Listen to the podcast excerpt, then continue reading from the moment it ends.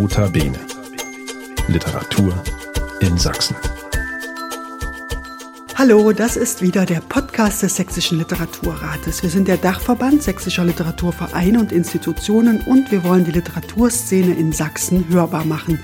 Mein Name ist Bettina Balchev, ich bin eine der beiden Geschäftsführerinnen des Sächsischen Literaturrates und mein Gast ist heute Anne Meinecke. Sie ist die Vorstandsvorsitzende des Freien Deutschen Autorenverbandes in Sachsen. Herzlich willkommen, Anna Meinecke bei Nota Bene Literatur in Sachsen. Hallo und guten Tag. Anne Meinecke, bevor wir uns ganz der Arbeit des Freien Deutschen Autorenverbandes hier in unserem Freistaat widmen, würde ich gern mal erfahren, wer Sie sind.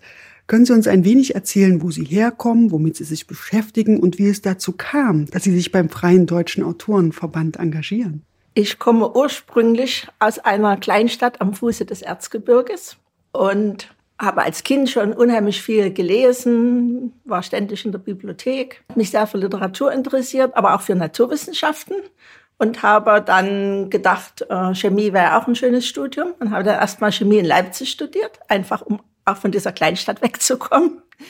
Und danach habe ich noch in der chemischen Industrie drei Jahre meine Absolventenzeit verbracht. Das war nicht ganz so toll.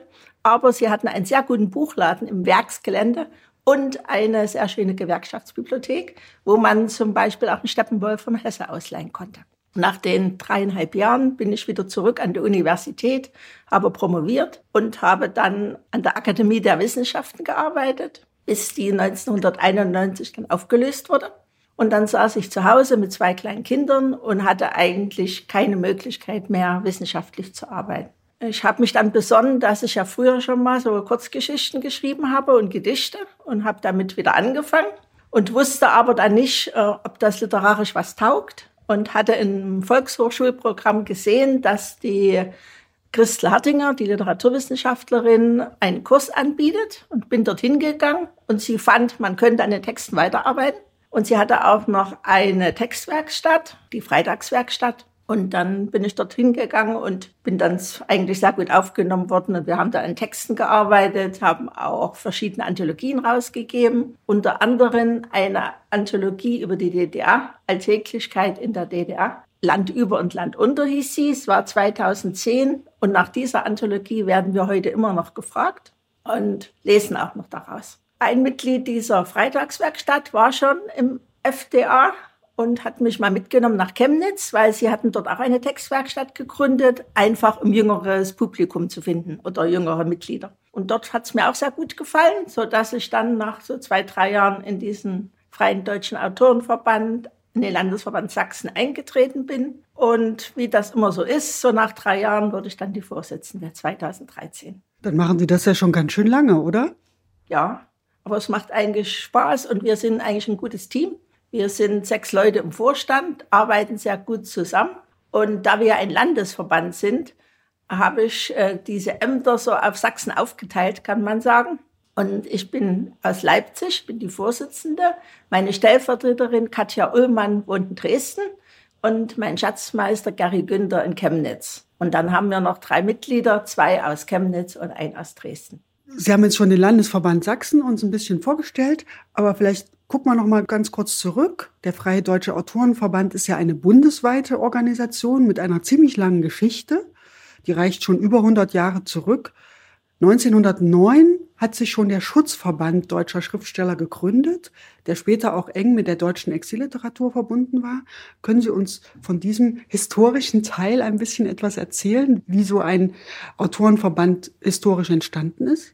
Ja, also wie Sie schon gesagt haben, wurde er 1909 gegründet, bestand dann eigentlich bis zur Herrschaft der Nationalsozialisten. Dann erfolgte eine große Emigrationswelle, zum Teil in USA oder die angrenzenden Länder. Also 1946 wurde der Verband eigentlich neu gegründet in Deutschland. Und 1973 sind Mitglieder ausgetreten, weil die mit der Gewerkschaft Verdi zusammengehen wollten. Also sind dann in den VS gegangen und deswegen wurde dieser Freie Deutsche Autorenverband 1973 in München nochmal neu gegründet. Das heißt, wir werden dieses Jahr 50 Jahre und das werden wir mit so einem Bundeskongress in München feiern. Ja, und Sie hatten ja schon gesagt, dass der Ursprung auf diesen 1909 gegründeten Schutzverband deutscher Schriftsteller zurückgeht und wir dürfen den Titel auch als Untertitel führen. Was bedeutet das denn? Also Schutzverband, Freier Deutscher Autorenverband. Was ist die Funktion von so einem Verein, wo sich Autoren zusammenfinden, die ja eigentlich ihre Arbeit im stillen Kämmerlein machen? Ne? Also wenn sie schreiben, das ist ja meistens eine sehr einsame Beschäftigung. Und in so einem Verband kommen sie zusammen. Was, was wäre denn dann die Zielstellung von solchen Vereinen, von diesem Schutzverband, von dem Autorenverband? Eigentlich heißt man ja Freier Deutscher Autorenverband. Das heißt, die Freiheit ist uns eigentlich ganz wichtig. Das heißt, äh, wir sind ein Verband mit deutschsprachigen Autoren. Die müssen nicht in Deutschland leben. Sie müssen nur Deutsch schreiben. Sie können auch in der Schweiz und Österreich leben, zum Beispiel. Und egal welches Geschlecht, welche Anschauung man hat, also es ist keine Extreme weder von rechts und nach links. Und diese Leute haben sich zusammengeschlossen in diesem Verband schon damals und das ist uns heute auch noch sehr wichtig. Und 1997 wurde dann der Landesverband Sachsen gegründet. Wie kam es denn zu der Gründung und wer war an dieser Gründung beteiligt? Ja, das war Hans-Dietrich Lindstedt. Das ist ein Autor, der eigentlich in der DDR mal gelebt hat früher und hat auch mit Maxi Wander zum Teil mal zusammengearbeitet bei einer Zeitung in, glaube Brandenburg. Und er ist dann im Westen gegangen in den 80er Jahren und war dort Vorsitzender vom Landesverband Rheinland-Pfalz. Und äh, hatte eine Frau dort gefunden, die aus Chemnitz stammte. Und nach dem Fall der Mauer wollte diese Frau wieder zurück in ihre Heimatstadt. Und da ist er nach Chemnitz gegangen mit ihr und hat äh, den Landesverband Sachsen gegründet 1997 und er hat auch alle anderen ostdeutschen Landesverbände gegründet, also auch Brandenburg, und Thüringen und Sachsen-Anhalt. Und wie ist Ihr Verein jetzt organisiert? Wie viele Mitglieder hat er? Wie oft treffen Sie sich? Ja, also wir haben so um die 30 Mitglieder. Es schwankt immer ein bisschen vom Altersdurchschnitt so von 38 bis, naja, 6, 87. Und äh, wir treffen uns einmal monatlich zum Teil zum Textwerkstätten, aber natürlich nicht alle Mitglieder. Wir haben uns überlegt, dass äh, wir ja uns ja öffnen für das ganze Land, weil wir ein Landesverband sind und machen da monatliche Textwerkstätten in Chemnitz, Dresden und Leipzig. In Chemnitz haben wir eine sehr gute Verbindung zur Bibliothek mit dem Herrn Hastreiter. Und er hat auch mit diesem Big Lab C einen schönen Raum, kann man sagen, also einen offenen Raum eingerichtet, wo wir unseren runden Tisch haben und dem man eigentlich auch immer, wenn wir möchten, den Termin bekommt und dort unsere Textwerkstatt abhalten. Wir stehen auch im Bibliotheksprogramm und es kommen immer so zwei, drei Interessenten. Manche bleiben, manche wollen nur schnuppern, manche eignen sich auch nicht, also die Texte der Leute, die mitkommen. Und das Gleiche haben wir dann auch in Leipzig in der Stadtbibliothek gemacht. Da treffen haben wir jetzt es geschafft, alle zwei Monate den Raum zu bekommen. Und in Dresden sind wir noch dran, das auch öfter zu machen. Da haben wir jetzt zweimal im Jahr nur den Raum.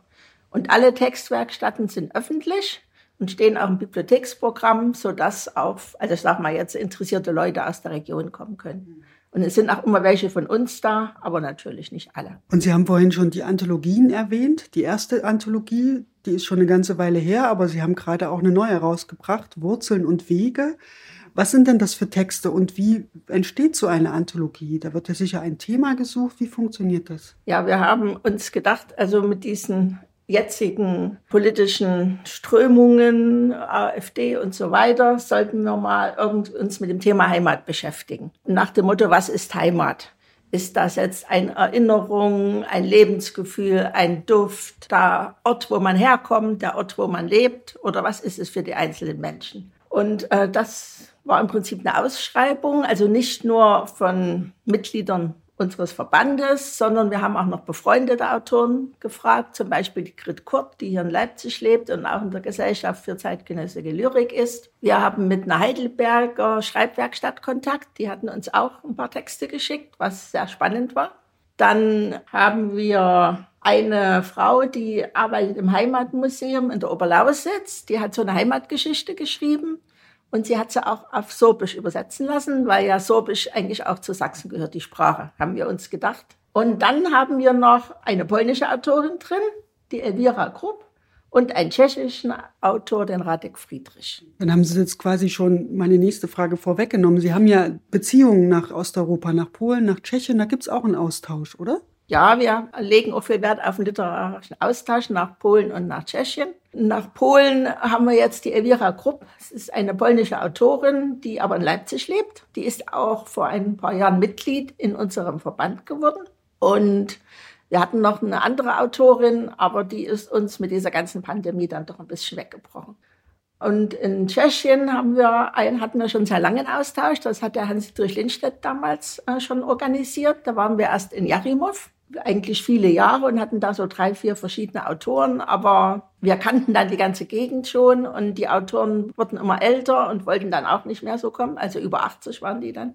Und da haben wir uns dann in Detschin einen neuen Autor gesucht, den Radek Friedrich. Und er kennt auch verschiedene Autoren und organisiert dann auch Lesungen in Detschin. Das heißt, wir hatten immer ein Oktoberwochenende, sind wir hingefahren und hatten dann Sonnabendabend eine Lesung, einmal im Detschiner Schloss mit einer Schreibgruppe aus Prag. Das war sehr, sehr interessant. Wir hatten auch sehr viel Publikum, so 50 Leute waren da da, auch noch ältere deutschsprachige Menschen. Und dann hatten wir noch ein Jahr später eine Lesung in der Bibliothek in Detschin. Und die Lesungen sind immer so, dass jeder Autor in seiner Muttersprache liest und wir lassen die Texte übersetzen, also jeweils die wir in das Tschechische und die tschechischen Autoren ins Deutsche und beamen die dann sozusagen an die Wand, so dass jeder mitlesen kann, wenn er die Sprache nicht versteht. Und das hat sie eigentlich sehr bewährt. Jetzt haben wir schon erfahren, dass es einen Bundesverband gibt und viele Landesverbände. Wie sieht denn da der Austausch aus? Sie haben gerade gesagt, dieses Jahr wird der 50. Geburtstag gefeiert vom Bundesverband. Gibt es da auch Verbindungen zwischen den Bundesländern?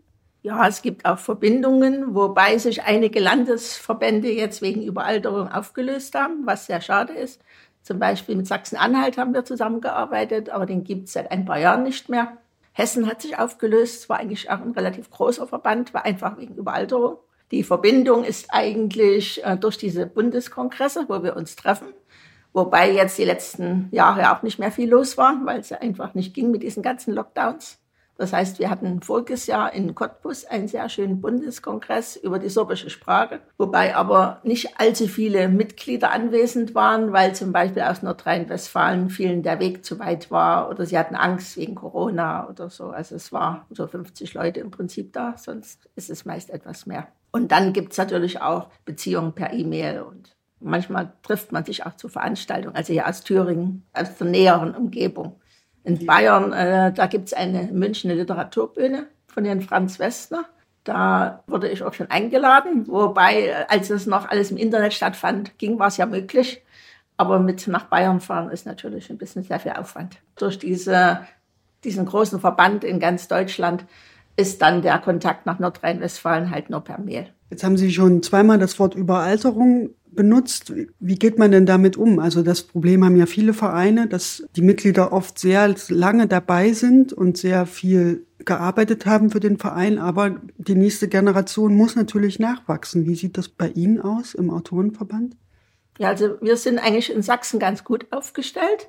Einmal durch diese Textwerkstätten, wo wir immer mal neue Mitglieder bekommen. Manche finden uns auch im Internet. Wir haben ja auch eine Homepage.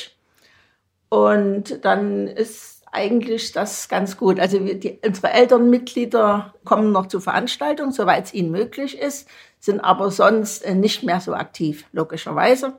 Aber es sind nicht mehr allzu viele. Also das Gros der Mitglieder ist so zwischen 50 und 70, würde ich sagen. Und ein paar Jüngere, wobei man dann immer aufpassen muss, dass die Jüngeren auch bleiben weil einfach ist Verein, glaube ich, heute nicht mehr ganz so beliebt oder zeitgemäß vielleicht auch nicht. Und äh, wenn dann alles Ältere sind, fühlen die sich auch nicht so wohl. Also wir hatten mal eine, ein Mitglied, die war unter 30, hat sich angemeldet.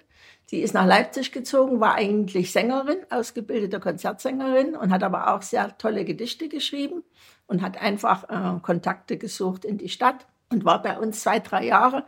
Aber da sie alleine in ihrer Altersgruppe war, hat sie dann irgendwann gedacht, äh, naja, so richtig wohl fühle ich mich nicht. Und sie hatte dann auch Angebote, sodass sie auch oft unsere Veranstaltung nicht besuchen konnten.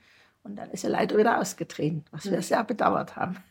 Und das Jahr hat gerade begonnen. 2023 gibt es da bestimmte Projekte, die Sie vorbereitet haben, auf die Sie sich schon freuen? Ja, zum Beispiel machen wir Lesungen aus unserer Anthologie, bietet sich ja auch an. Und wir haben schon zwei Termine festgemacht. Und zwar am 4. April lesen wir im Literaturhaus Dresden. und am 22. Juni in der Zentralbibliothek in Dresden. Und in dieser Zentralbibliothek lesen wir auch mit Mitgliedern der Heidelberger Werkstatt. Also da machen Sie schön Werbung für Ihre Anthologie. Ja, muss man ja machen, weil sie muss ja bekannt werden. Und sie läuft aber sehr gut, die Anthologie. Also wir haben schon über 200 verkauft. Und mehr kann man eigentlich in der kurzen Zeit nicht erwarten. Sie ist so im Sommer erschienen, also vergangenen Sommer. Dann haben wir diesmal das erste Mal als Landesverband mit einem Mitglied, die schon länger auf der Buchmesse in Leipzig ist, einen Gemeinschaftsstand, wo wir sehr gespannt sind, wie das abläuft. Und unser Bundesverband hat auch einen Stand. Und dann haben wir uns vorgenommen, da ja Chemnitz 2025 Kulturhauptstadt Europas wird, da einen Bundeskongress abzuhalten und haben schon erste Ideen gesammelt. Ja, da haben wir jetzt eine ganze Menge erfahren, was Sie vorhaben mit dem Freien Autorenverband. Anne Meinecke, ich danke Ihnen sehr für das Gespräch. Gern geschehen. Und das war wieder eine Folge von Notabene Literatur in Sachsen, dem Podcast des Sächsischen Literaturrates. Mein Name ist Bettina Baltschew und wenn ihr reagieren wollt, meldet euch gern unter kontakt.sächsischer-literaturrat.de. Schaut auf unserer Website vorbei, da findet ihr auch alle weiteren Folgen unserer Podcast-Reihe, zum Beispiel mit unseren Mitgliedern, denn auch der Freie Deutsche Autorenverband ist ein Mitglied des Literaturrates und natürlich findet ihr uns bei allen einschlägigen Streamingdiensten. Da könnt ihr uns abonnieren. Also dann, bis bald, wir hören uns. Nota Bene. Literatur in Sachsen.